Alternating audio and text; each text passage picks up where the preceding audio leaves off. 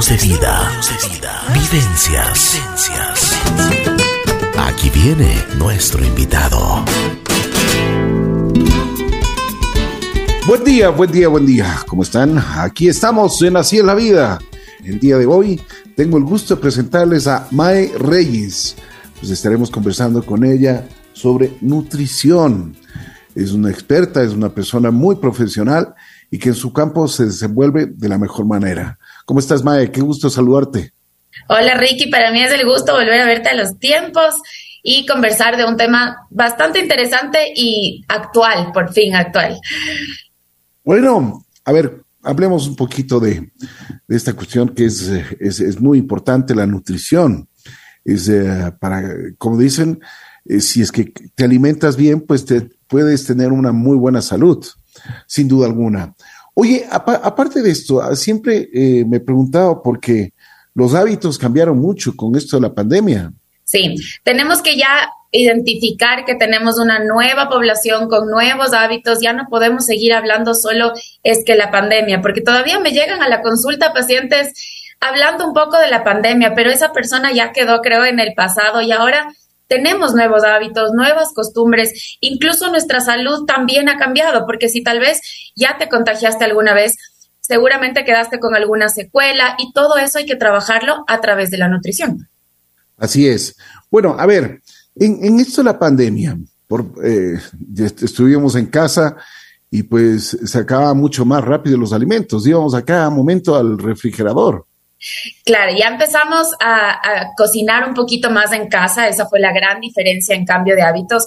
Antes muy pocas personas preparaban sus alimentos en casa, se la llevaban al trabajo, pero ahora ya por un tema también de, evitar esta contaminación de alimentos decimos no, prefiero cocinar en casa.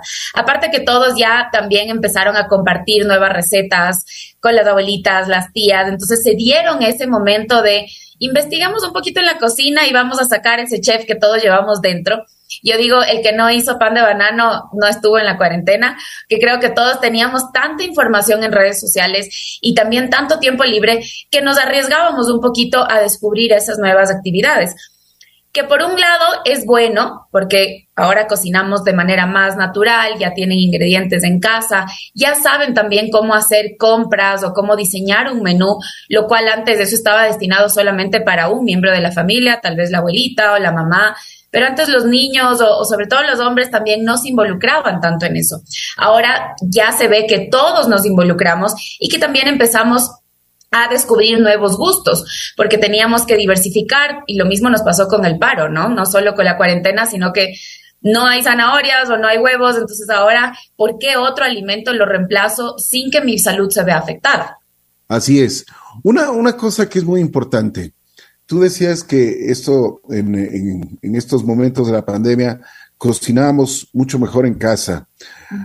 Afecta mucho cuando, por ejemplo, en un restaurante tienes muchos condimentos.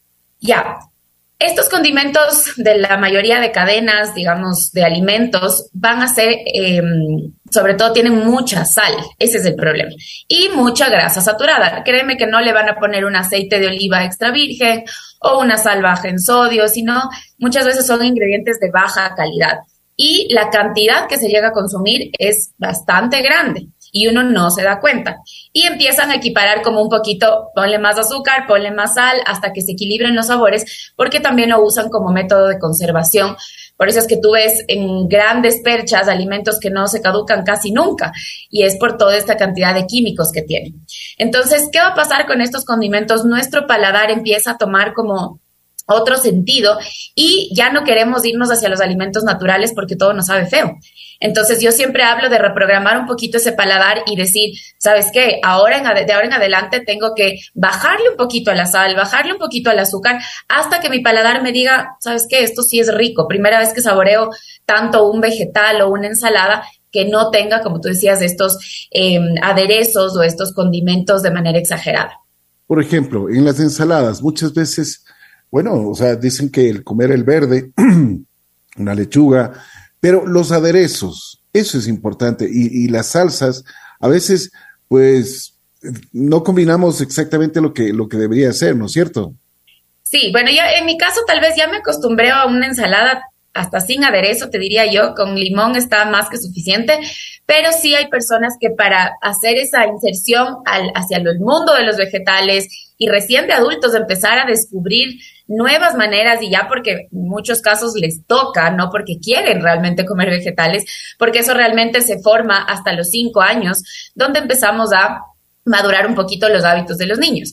Entonces ya ahora de adultos decirle, ¿sabes qué? Tuviste un trauma con tal ensalada con tal vegetal, tienes que darle una nueva forma, un nuevo sabor y ahí entran bastante bien los aderezos, que hay muchísimas opciones de hacerlos en casa y de manera saludable, con yogur natural, con limón, con mostaza, un montón de, opciones realmente. Nosotros en la consulta siempre les damos todas estas alternativas hasta que encuentren su plato feliz, que yo les llamo, o su lugar feliz, donde ellos digan, esto sí me llenó el estómago, estoy feliz, no estoy como a regañadientes comiendo de ya cuándo se acaba esto. Al contrario, ¿me puedo repetir un poco?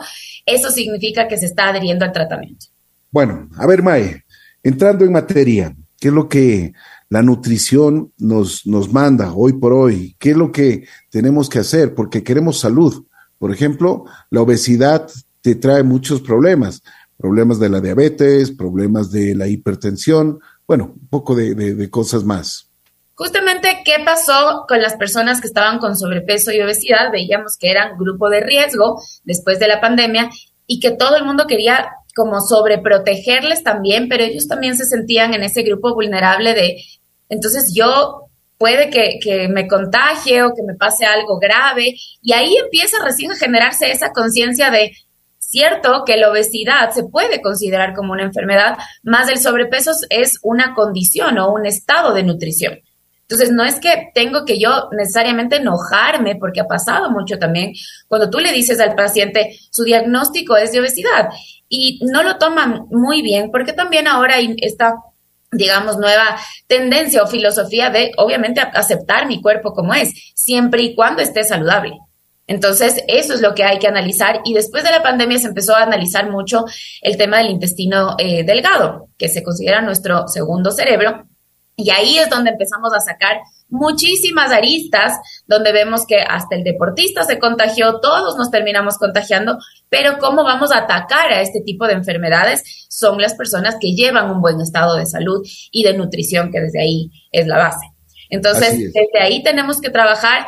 Yo digo, las personas también se quejaban mucho, no, es que por la pandemia no entrenaba. Yo decía, yo en cambio creo que me sobreentrené en la pandemia porque no tenía nada más que hacer. Habían videos de todos los entrenamientos y me ponía a entrenar. Entonces siempre se puede. Y ya hay que dejar un poquito al lado las excusas de es que la pandemia, ya se acabó la pandemia, es que el paro también ya se acabó. Dejemos un poquito esas excusas y empecemos a dar ese primer paso. Yo a mis pacientes les digo mucho, ¿por qué hoy si sacaste 40 minutos, una hora de tu tiempo para venir a la consulta, porque tal vez ya es algo un poco crítico, o lo mismo pasa cuando van a las sesiones de eh, fisioterapia. Es tanto el dolor que tú dices, no sé cómo en mi agenda tan apretada, pero le saco el tiempo para ir a que me ayuden a, a bajar ese dolor. ¿Por qué? Ahora que sí le diste ese tiempo, no lo haces lo mismo, pero para hacer actividad física o para estar en tu casa y destinar ese tiempo para cocinar alimentos en tu casa y llevarte al trabajo al día siguiente.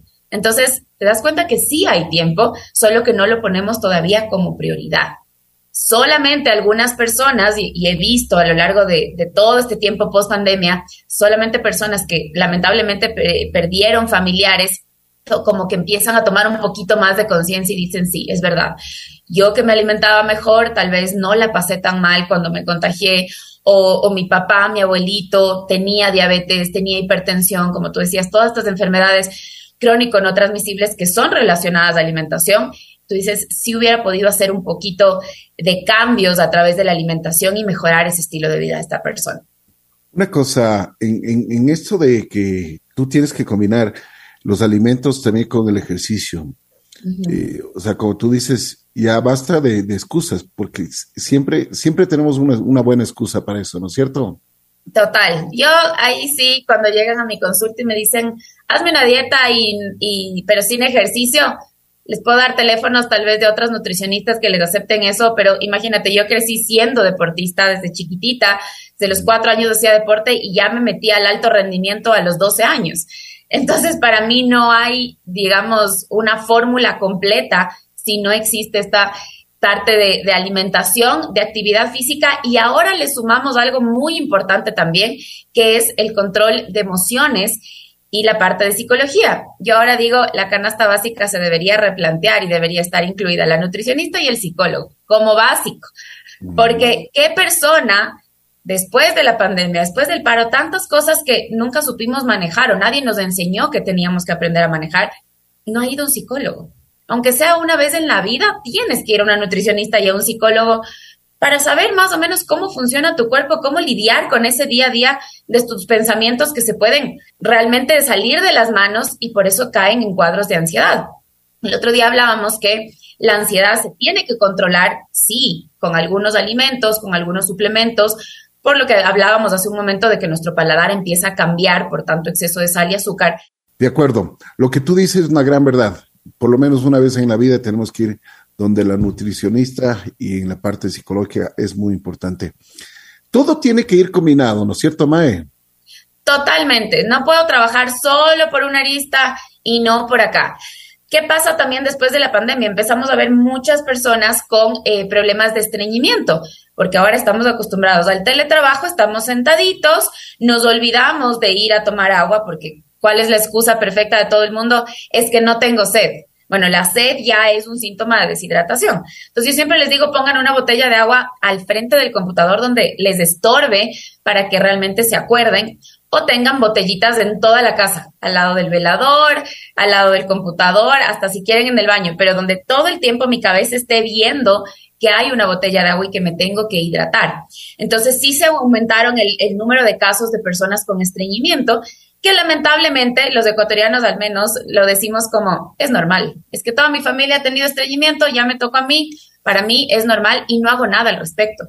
Entonces el estreñimiento viene mucho por falta de hidratación falta de consumo de fibra, que ya hay estudios eh, de la encuesta de salud y nutrición que nos dice que el ecuatoriano no llega ni a la media del consumo de fibra. Y ahora esa comodidad del sedentarismo, de que antes al menos en las oficinas, ¿qué hacías? Estabas en tu puesto de trabajo, pero por ir a sacar una copia o por, no sé, ir a tomar el cafecito abajo en la tienda, algo te movías. Pero ahora el teletrabajo no te mueves nada.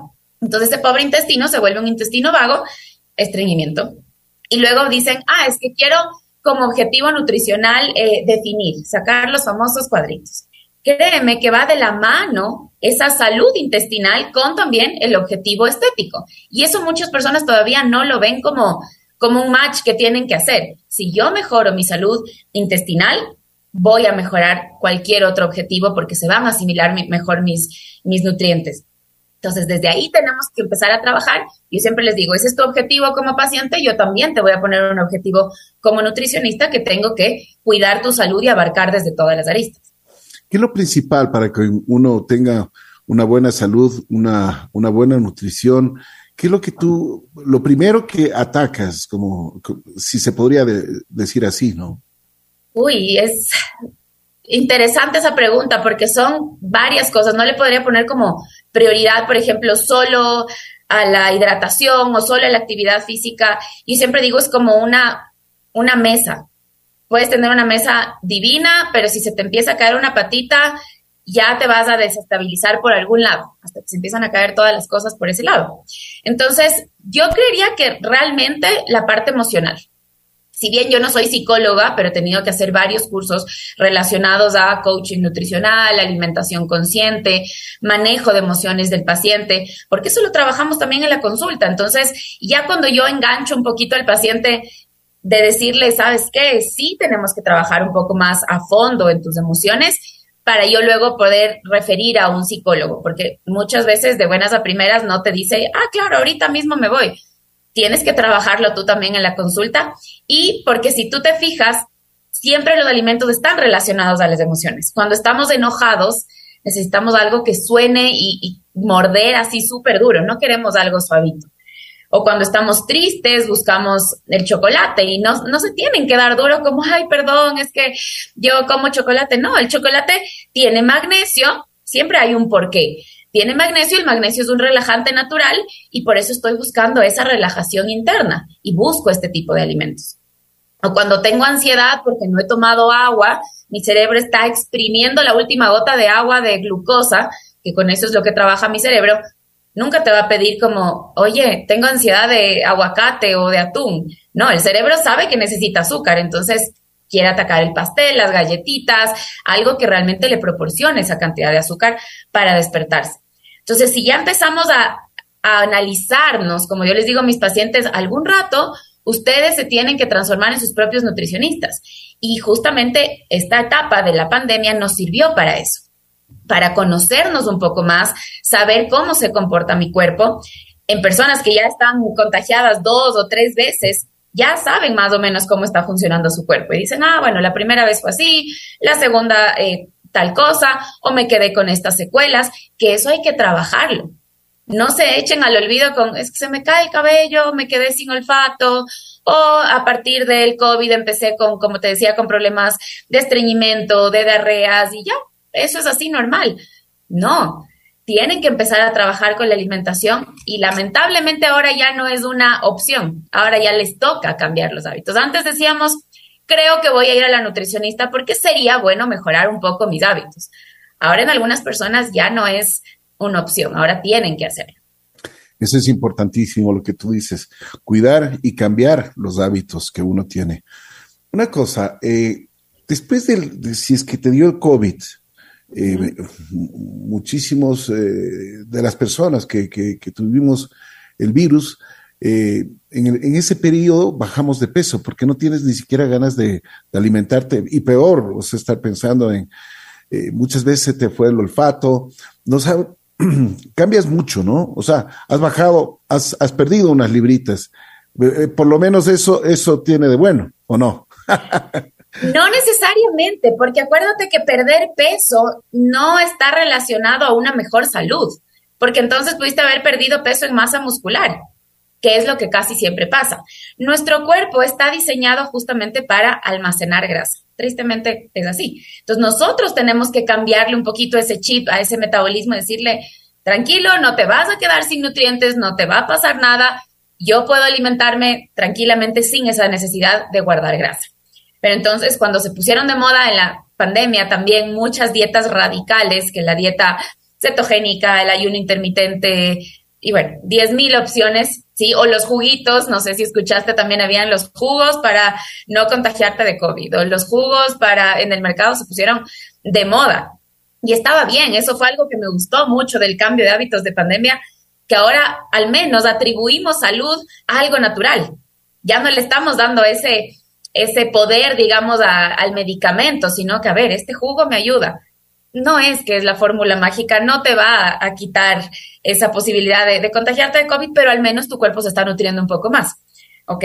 Entonces, em, sí sería bueno que empecemos ya como a atar todas estas fórmulas, por así decirlo, de los jugos, de la alimentación, todo eso que vimos que nos empezó a ayudar un poquito y ponerlo en el día a día. No siempre es fácil. Yo ayer les hacía una historia de que, a ver, la nutricionista tampoco es que come perfecto todos los días. que creen a veces que nos matamos con lechuga, tomate y jugos verdes todos los días? No es así. Pero sí viene un poco ese equilibrio donde puedes salir mucho más fácil porque tus defensas están a tope. Yo me contagié en enero y solo tenía un dolor de, de espalda y yo pensé que era por el entrenamiento, que claro, bajé un poquito mi ritmo de entrenamiento en diciembre, en enero arranqué con todo y dije, uy, creo que me excedí un poquito. Y claro, yo decía, a ver, me voy a monitorear, no voy a ser irresponsable con mi salud, si bien solo es un síntoma, pero vamos a irnos monitoreando y es cuando mejor tienes que alimentarte. Empecé todo bien, hice mi, cuarentena, digamos, 15 días, porque al trabajar en un sector de salud dije, mejor me voy unos 5 días más y después, sin decir a nadie, con un amigo que pues, eh, se prepara mucho para hacer trekking en montaña, nos fuimos a hacer la cumbre del Ruco, dos cumbres, y obviamente viendo el tema de mis pulmones, de saturación, de oxígeno y tanta cosa. Y ahí me, justamente me pude, digamos, agradecer y decir, todo este esfuerzo de tantos años de actividad física, de tantos años de alimentarte bien, ha valido la pena Y no con eso quiero decir que nunca me voy a enfermar o nunca me va a pasar nada. ¿Quién sabe? Pero por lo menos tengo como esa tranquilidad y justamente baja la ansiedad de saber que no estoy ahí poniendo esa monedita en el chanchito equivocado en cuanto a tu salud. Eso siempre tenganlo presente. ¿Qué, en, qué chanchito estoy poniendo yo mi moneda? ¿En la de malos hábitos o en la de que me está eh, proporcionando mucha más salud? Los buenos, buenos hábitos. A ver, Mae, tú como nutricionista nos vas a, nos vas a hacer, yo, yo te pediría a ver si es que nos eh, graficas un poquito más, porque siempre se dice que nosotros tenemos que comer cinco veces diarias, ¿o no? Ya. Empecemos por ahí. ese mito también quedó ya. O es, un mito urbano. Mito urbano, esto de las cinco comidas y también ya quedó en la pandemia, creo yo. Así. Por eso que te decía que hay esta nueva tendencia también de eh, la ayuno intermitente. Entonces, todo tiene que ser personalizado. Todo tiene que ser personalizado. Habrá personas que tengan que comer cinco comidas, habrá personas que tengan que comer tres, otras que, como te digo, con esta dieta de ayuno comen hasta dos y un snack pequeñito. Todo es personalizado porque si es que tengo personas que quedaron justo con estas secuelas post-COVID de malestar gastrointestinal y yo todo el tiempo le estoy dando comida, nunca le dejo descansar. Entonces, llega un momento que la digestión se vuelve tan lenta porque tiene todo, digamos, como cuando te llegan los papeles de la oficina y estás apurado y tienes que ya entregar los informes. Entonces, déjale descansar un poquito también a tu intestino, dale más espacio y de esa manera va a haber un vaciamiento total, sin estreñimiento, con mejor absorción de nutrientes. Pero las cinco comidas se relacionaban más hacia el tema de la ansiedad. Entonces tú estás con ansiedad y para no llegar a comerte dos almuerzos, entonces prefiero que te comas un snack de media mañana.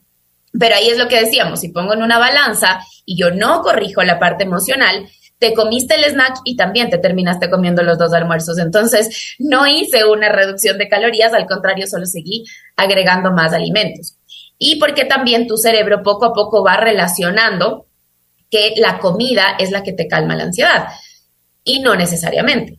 Si es que es hambre, perfecto, hay que comer. No se hagan los que tomen un vasito de agua, lávese los dientes. No, si es que es hambre, coman, buen provecho. Yo les digo a mis pacientes, si es que ahorita es tu hora de comer y estás en mi consulta, saca tu tarrina y ponte a comer. Esta es una cita de nutrición, ¿ya?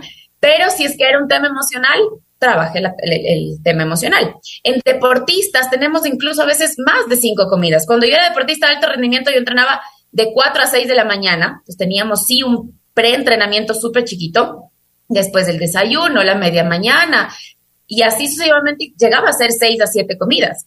Y tenía que controlar mucho mi peso porque las categorías eran por, por peso. Entonces, te das cuenta que tiene mucho que ver con la parte, digamos, específica de cada paciente. Y no solo con las cinco comidas. ¿Qué pasa con una persona que está con un trastorno de alimentación?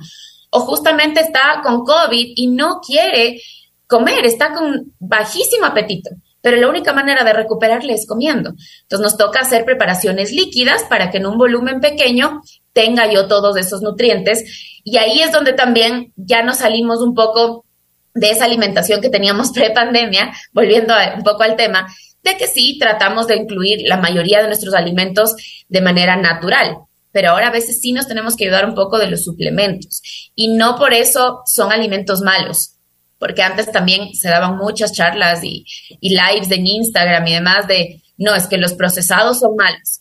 No necesariamente. Hay veces que sí necesito de este suplemento que sea alto en proteínas, de fácil digestión, que ya contenga los probióticos que yo necesito para recuperar esa microbiota intestinal y que en tres sorbos te lo acabas y, y, ya, por lo menos me aseguro de que esa persona esté consumiendo una cantidad específica de nutrientes. No le vas a decir a la persona, ¿sabes qué? Qué pena que no estés con apetito, pero tienes que comer sopa, arroz, eh, jugo, postre. No lo vas a hacer. Una cosa, Mae, tú hablas del ayuno intermitente. Explícanos un poquito de qué se trata eso. Ya, el ayuno eh, intermitente. Además, además de que, te digo, parece que está de moda eso, ¿no? O sea, escuchaba por todo lado. Sí, pero hay que aclarar una cosa, el ayuno intermitente no se debería considerar una dieta, sino más bien como parte de un estilo de vida. Entonces, Tú puedes hacer una dieta de reducción de peso sin ayuno intermitente o con ayuno intermitente, porque a la final lo que ingresa es un número determinado de calorías en un periodo de tiempo. Pero tú pudiste comer las 1500 calorías, no sé, de 7 de la mañana a 10 de la noche o las mismas 1500 calorías desde las 2 de la tarde hasta las 9 de la noche. ¿Sí? Entonces, igual ingresó esa cantidad. ¿Qué es lo que se utiliza más en este ayuno intermitente? Es justamente para personas con problemas digestivos, como te decía, que por andar de las cinco comidas y comer a cada rato o siguen con estreñimiento, entonces hacemos un descanso digestivo y solamente comen en un periodo, digamos, más corto. En mujeres se hace ayunos más cortos, de 12 hasta máximo 14 horas, y en hombres sí llegan de 16 hasta 18 horas. Algunos lo hacen hasta 20, pero me parece un poquito radical también. O sea, o sea, no traten... una, una, una, cosita antes, un paréntesis. O sea, tú en, hablamos de, digamos, 12 horas, 16 horas. O sea, tú no comes ah, absolutamente nada. No. Nada. Nada de nada. Por eso te digo, o sea, no es una fórmula mágica tampoco. Entonces, si yo tengo un bajo apetito, y normalmente, a mí me pasa a veces, sin querer, queriendo, termino haciendo ayuno intermitente, no porque lo quiera hacer, sino que a mí mi apetito recién se dispara a las 10 de la mañana. Entonces, ya, y yo termino trabajando hasta más tarde en la noche. Entonces, ya ceno y sigo yo despierta trabajando, haciendo las dietas de los pacientes, porque eso ahora ya nadie me escribe, entonces puedo hacerlo de manera más tranquila, pero yo tengo bien mi, mi aparato digestivo. En otras personas, como te digo, es más un tema de que les gusta levantarse a meditar o las mamitas que tienen que dejar todo listo, mandarle al esposo, a la abuelita, a los niños a la escuela y terminan comiendo súper mal. Entonces, yo les recomiendo ahí sí el tema del ayuno para que se sienten y disfruten sus alimentos y ahora sí coman tranquilas y no estén en, la picadera de, sobras. Yo digo, ellas son las que van cogiendo las sobritas de todos y cogen lo que sobró el esposo, lo que sobró el hijo y realmente no se nutren. Entonces ahí podría aplicar también un ayuno intermitente, pero no para todo el mundo. Por ejemplo, en, deportistas eh, que estén tratando de, aumentar su masa muscular, entrenar en ayunas no va a ser una buena opción. Ese músculo necesita estar alimentado. Entonces, todo, como digo, en nutrición, y por ahí algunos nutricionistas me darán también la razón, toda la respuesta en nutrición es depende. Depende de cada caso, cada, cada persona es un mundo totalmente distinto y por eso en la consulta, como te digo, nos damos el tiempo de escucharle al paciente, de saber todos esos detalles, cómo está, su tema emocional, digestivo, su ritmo de vida, eh, cómo se relaciona con los alimentos, porque tú le puedes decir, esta es tu dieta ideal, pero tal vez él tiene como ese trauma ahorita de que los famosos carbofóbicos que les detestan a los pobres carbohidratos y dicen, no, no, no, es que eso me engordó o es que esto ni sé qué. Entonces hay que ir ese un pasito a la vez hasta que tú te conviertas en tu propio nutricionista y sepas cómo funciona tu cuerpo. Una cosa, Mae, tú estás hablando de, los famosos carbohidratos. Hay personas, bueno, yo estoy de acuerdo con lo que tú dices porque no se puede generalizar, pero hay personas que dicen, no voy a comer un carbohidrato y voy a quitar todos los dulces.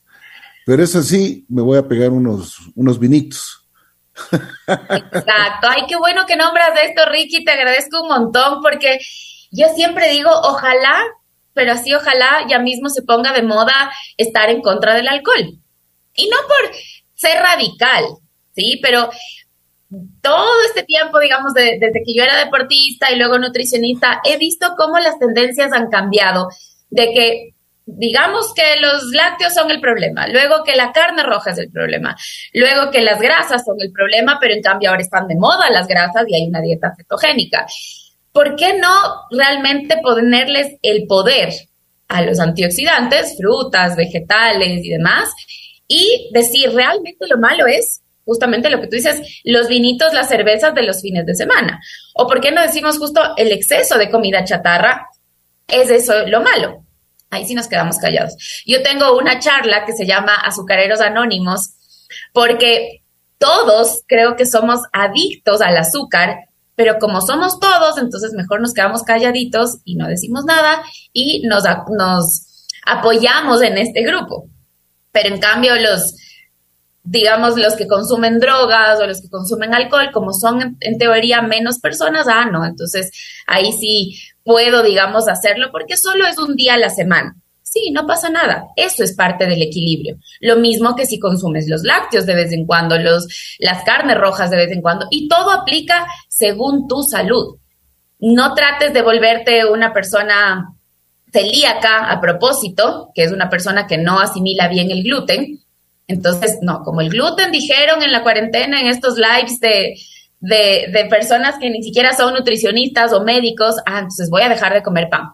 Pero como tú dices, el cuerpo algún rato te dice, oye, yo fui diseñado para, para consumir carbohidratos. La tarde me estoy comiendo el pastel de mojada de chocolate porque ya no puedo más.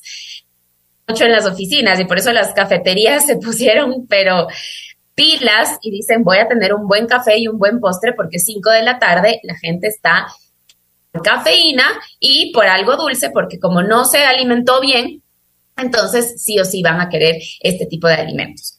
Entonces, como te digo, yo no, no es que tengo nada en contra del, del alcohol, yo creo que es parte de un equilibrio, pero sí sean más conscientes con ustedes en entender que tu objetivo se va a demorar un poco más y que todo es parte de ese equilibrio.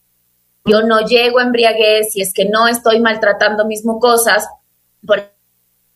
que tú les preguntas, ¿qué alimento no te gusta o qué alimento te está y te dicen, cuando tomo cerveza me lleno de gases y súper grande y termino con una barriga como de embarazada. Ok. Hacer tu recordatorio de 24 horas, ¿qué comiste el día de ayer? Y te dicen, encebollado con cerveza y luego la parrillada con cerveza. nosotros sí nos quedamos con eso de, pero no que la cerveza te estaba hinchando y te estaba causando malestar y no les importa. No les importa sentir ese dolor con tal de ser aceptados en su grupo o porque tiene un buen sabor. Entonces ahí les pido yo que pongan una balanza y digan, ¿estás dispuesto a aguantarte ese dolor o te mereces ese dolor o malestar? Lo cual alimento, no solo con eh, las bebidas alcohólicas, sino con cualquier otro alimento. Ahí trata de tener mejor conciencia, mejor adaptación a tu plan y cambia un alimento por otro que se parezca para que puedas seguir saliendo con tus amigos. Ay, una cosa, eh, hablaste sobre el alcohol. ¿Qué pasa con el café? Ahorita me ves tomando café. El café, esa sí soy yo. Soy una nutricionista súper cafetera. Tiene un montón de beneficios, sobre todo a nivel antioxidantes, pero sí tiene algunos detallitos. Justo en la pandemia, eh, yo me alié con una cafetería para dar un taller de barismo saludable, porque ¿Qué es lo que pasa? Muchos gastroenterólogos o muchos médicos te dicen prohibido el café. Ah, es que tiene gastritis, prohibido el café. Es que estás embarazada, prohibido. No necesariamente, al contrario, podemos aprovechar esos beneficios siempre y cuando sea un café de especialidad, o sea, bien tratado, que no sea un café que tiene em, tal vez algún algún hongo o alguna cosa que, digamos, pierda sus características organolépticas y eh, de, calidad como tal, y que le ponen azúcar, y por eso tú ves que en estos frasquitos de café soluble hay veces que se queda pegado en las paredes. Y es porque a veces le agregan también azúcar o colorantes para que se vea como que fuera un buen café. Y ese es el café que irrita tu mucosa gastrointestinal, que te da gastritis, que te da reflujo. Pero si tomaras un muy buen café, si es que tú no tienes problemas con la leche, puede ser también el café con leche realmente yo ahí prefiero que se, tome solamente el café porque entre café y, leche no se va a asimilar el calcio eh, por, la, por la cafeína, porque tienen el mismo transportador. Pero volvemos a lo mismo, no le dé las propiedades curativas al café ni todas las propiedades de estar en contra. No nos pongamos en esos bandos de es bueno o es malo. Todos los alimentos nos sirven para algo pero aplica para mí y en qué dosis. Las mujeres embarazadas, justo la, dueña de esta cafetería, cuando hicimos este taller, estaba embarazada y tomaba un montón de café y su hija estaba perfecta. Entonces, ¿cómo tú asimilas la cafeína también? La cafeína me va a ayudar mucho a nivel de energía, pero regresando al tema inicial, si tú sufres de ansiedad, no te tomes café porque va a disparar tu ansiedad o no te tomes té verde o té negro que también tienen alta dosis de cafeína disparar esa ansiedad. Y también me pasó recién esta semana con un que tenía ansiedad, se toma cuatro a cinco tazas de café emitente, entonces todos esos como falta de vitaminas los estaba tratando de cubrir como con una curita por encima. Y no, entonces tú no estás teniendo energía durante el día, tomar café. No, algo también está pasando ahí. Tú debes tener energía y que el café sea una bebida que te gusta o es una bebida extra, pero no por calmar eficiencia de nutrientes. Y por eso traten de consumirlo separado a las comidas, porque la cafeína puede inhibir cierta absorción de, algunos nutrientes. Mae, a ver, te estamos jalando la lengua, ¿no es cierto? a ver, una cosa. Por ejemplo, ¿qué pasa con las sopas? Porque a mí, por, a mí por lo menos eh, me, criaron, mi abuelita, me acuerdo, muy, muy, pero es una cosa muy cierta. Ella siempre me, daba una sopita y decía que lo más importante, porque decía que eso, eso, me, eso me calienta el estómago. Ya, el bendito mito también se ha dado mucho la vuelta, porque hay sopas y hay sopas como decía al inicio, todo depende. El problema es que nuestra cultura ecuatoriana altas en carbohidratos y alta en grasa saturada, porque le hacen con el hueso de la res, el hueso de pollo, entonces toda esa grasita va quedando en la sopa y uno termina consumiendo una capa así de gigante de, de grasa saturada. Entonces, si es que yo hago una sopa alta en vegetales y alta en proteína, ¿cuál va a ser el problema? A mí me pasa mucho que ahora en las noches que hace, yo no soy de comer, por ejemplo, ensalada en la noche. Pero, ma, eres nutricionista, deberías consumir. Sí, pero no me gusta la ensalada como tal. Pero el vegetal lo en una sopa porque hace frío, porque el vegetal al estar cocido va a tener una mejor gestión y me puedo ir a dormir tranquilo. O porque ya me tomé suficiente agua durante el día sé que me tengo que seguir hidratando, pero el sabor del agua ya no me llama tanto la atención, ok, entonces una parte de la hidratación que necesito diaria la voy a incluir dentro de la sopa, ¿ya? Entonces este mito, claro, las abuelitas nos decían, si no tomas la sopa no creces, claro, porque era la única manera, como no tenían paciencia de sentarse hasta que el niño coma sus vegetales y no había otras técnicas culinarias para decir, ok, ¿cómo le voy a presentar al niño? Ya, mejor me lavo las manos, le licúo todo y ahí se comerá. Ahí tiene carbohidrato, proteína, grasa, se fue. Con que tome la sopa, soy feliz.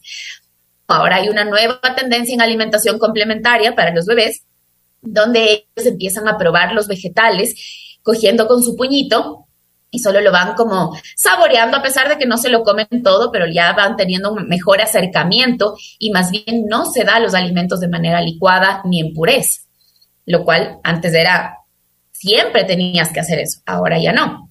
Entonces, como los paladares están cambiando, ahora te topas con adolescentes que te dicen yo amo el brócoli. Y los adultos están viendo como, ¿qué pasó con esta generación? Si más bien a nosotros nos traumaron con el brócoli. Entonces, tenemos que irnos a las tendencias de, de alimentación y nutrición. Y con la sopa como tal, diseño una buena sopa.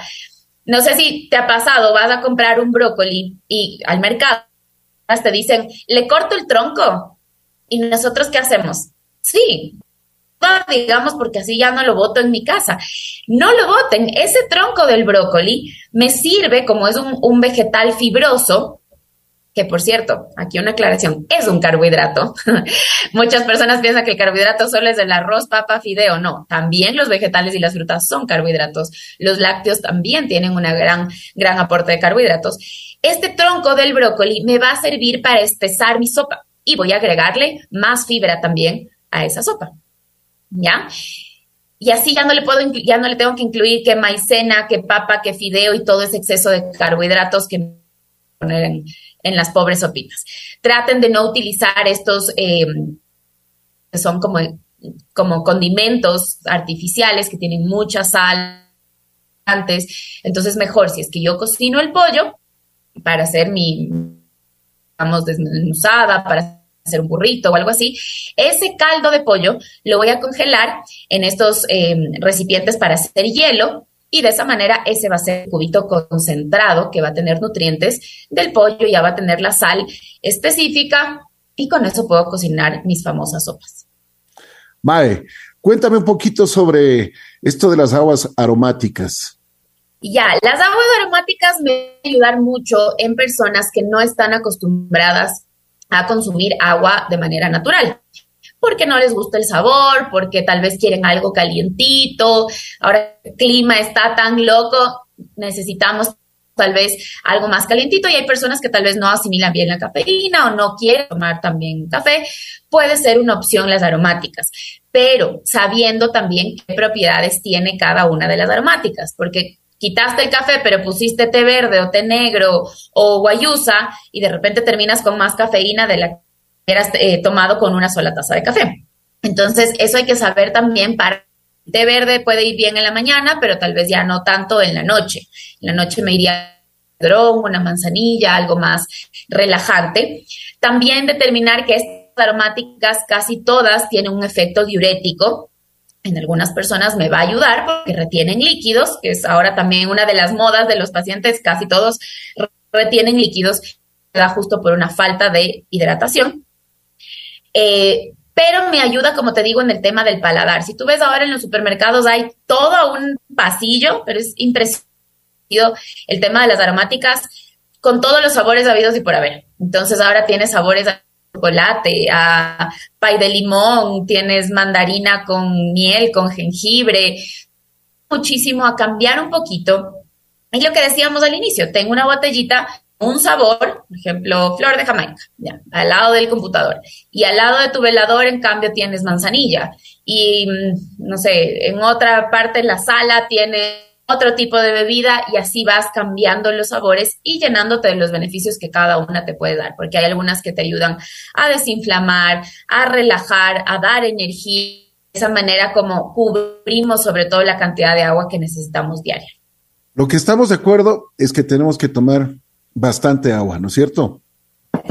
Full. aquí, aquí les hago yo justo un ejemplo que me encanta decirles en la consulta, porque cuando nosotros les composición corporal, que esto nos sirve para ver cuánto tienes de músculo, cuánto tienes de grasa, que es esta grasa que cubre tus órganos, y estos datos no te lo da una danza tradicional. Entonces hay personas, sobre todo las mujercitas, somos número uno para estarnos pesando y decir, ay, estoy pesando más kilos y ni sé qué, pero puede ser una retención de líquidos, sobre todo cuando estás próxima a menstruar. Entonces, ¿qué pasa cuando, digamos, nos llama el agua potable y nos dice, ¿saben qué? Le vamos a quitar el agua en su sector. Siempre tenemos tarrinitas de agua y empezamos a llenar por si acaso, porque no sabemos cuántos días nos van a quitar el agua. Entonces, lo mismo le pasa a tu cuerpo. Si yo no le estoy dando agua en el día, ¿qué hace mi cuerpo? A través de las sopas, de los jugos, de los alimentos, está tratando de tu músculo también, porque tu músculo retiene agua, empieza a drenar y a sacar como esa reserva. Y por eso retiene líquido. Por eso las personas dicen pues, que no tiene lógica que tenga retención de líquidos, pero yo nunca tomo agua. Claro que tiene lógica, por este ejemplo que les digo. Entonces, si yo empiezo a mejorar mi cantidad de agua, mi cerebro automáticamente, ¿sabes qué? Creo que ya se acabó la escasez, ya tengo otra vez eh, el tanque lleno, y retener y ahí empiezo otra vez a drenar. Y ahí me ayudan estas aromáticas que tú comentabas, pero las que son diuréticas, que son el agua de perejil, la mm, flor de Jamaica, eh, canel, también de cola de caballo, nos ayudan como efecto diurético para otra vez equilibrar mi nivel hídrico del cuerpo pero ahí va a funcionar muchísimo mejor. Todo bien la dieta, si te demoras un poquito más en llevar todos los hábitos pidiendo, pero mejora tu hidratación. Nuestro cuerpo es prácticamente 85% de agua. Nuestro cerebro funciona con agua. Entonces, ah, es que tengo migraña. Tristemente, ese paciente solo toma agua para tomarse la pastilla para el dolor de cabeza. Bueno, Mae, pues realmente nos, nos has dado una explicación, pero extensa, de lo que es la nutrición. Lo que podemos sacar en conclusión es que si comemos bien, si nos alimentamos bien, pues tenemos una buena salud, que eso es importante. Todo tiene que ir combinado. Yo creo que no hay una receta. Imagínate el, eh, cuando se invente una, una pastilla que te pueda hacer bajar de peso, sería extraordinario. Un día yo estaba chequeando estadísticas y mm, veía a las... veía que, por ejemplo, estos, eh, eh, ¿cómo se llama? Que queman la, grasa. Quemadores de grasa, ajá. Es impresionante las ventas que tienen, ¿no? Claro, pero ahora, yo siempre digo, si es que eso funcionara, ya no existirían los nutricionistas, se hubiera acabado la obesidad en el mundo, los médicos, ya no habría tantos pacientes en los hospitales porque todos estaríamos perfectos de salud. Entonces ahí realmente cuestionate, si fuera, fuera una fórmula tan mágica, no lo venderían en una farmacia de venta libre y a un costo súper accesible. Entonces, hay superalimentos, sí, que tienen muchos más beneficios que otros pero no les puedo atribuir totalmente mi salud a un solo alimento. De estas modas que te decía, hace mucho tiempo también se, ¿te acuerdas? En las calles vendían el noni con linaza, luego fue la chía y así. Entonces, ojalá se vaya poniendo de moda también hacer ejercicio, que digamos, tengamos que pagar ciertas cosas o nos reduzcan el costo actividad física o para alimentarte mejor, porque eso a largo plazo nos va reducir, digamos, el índice de enfermos en los hospitales, a tener mérito a nivel de, ministerio en, salud.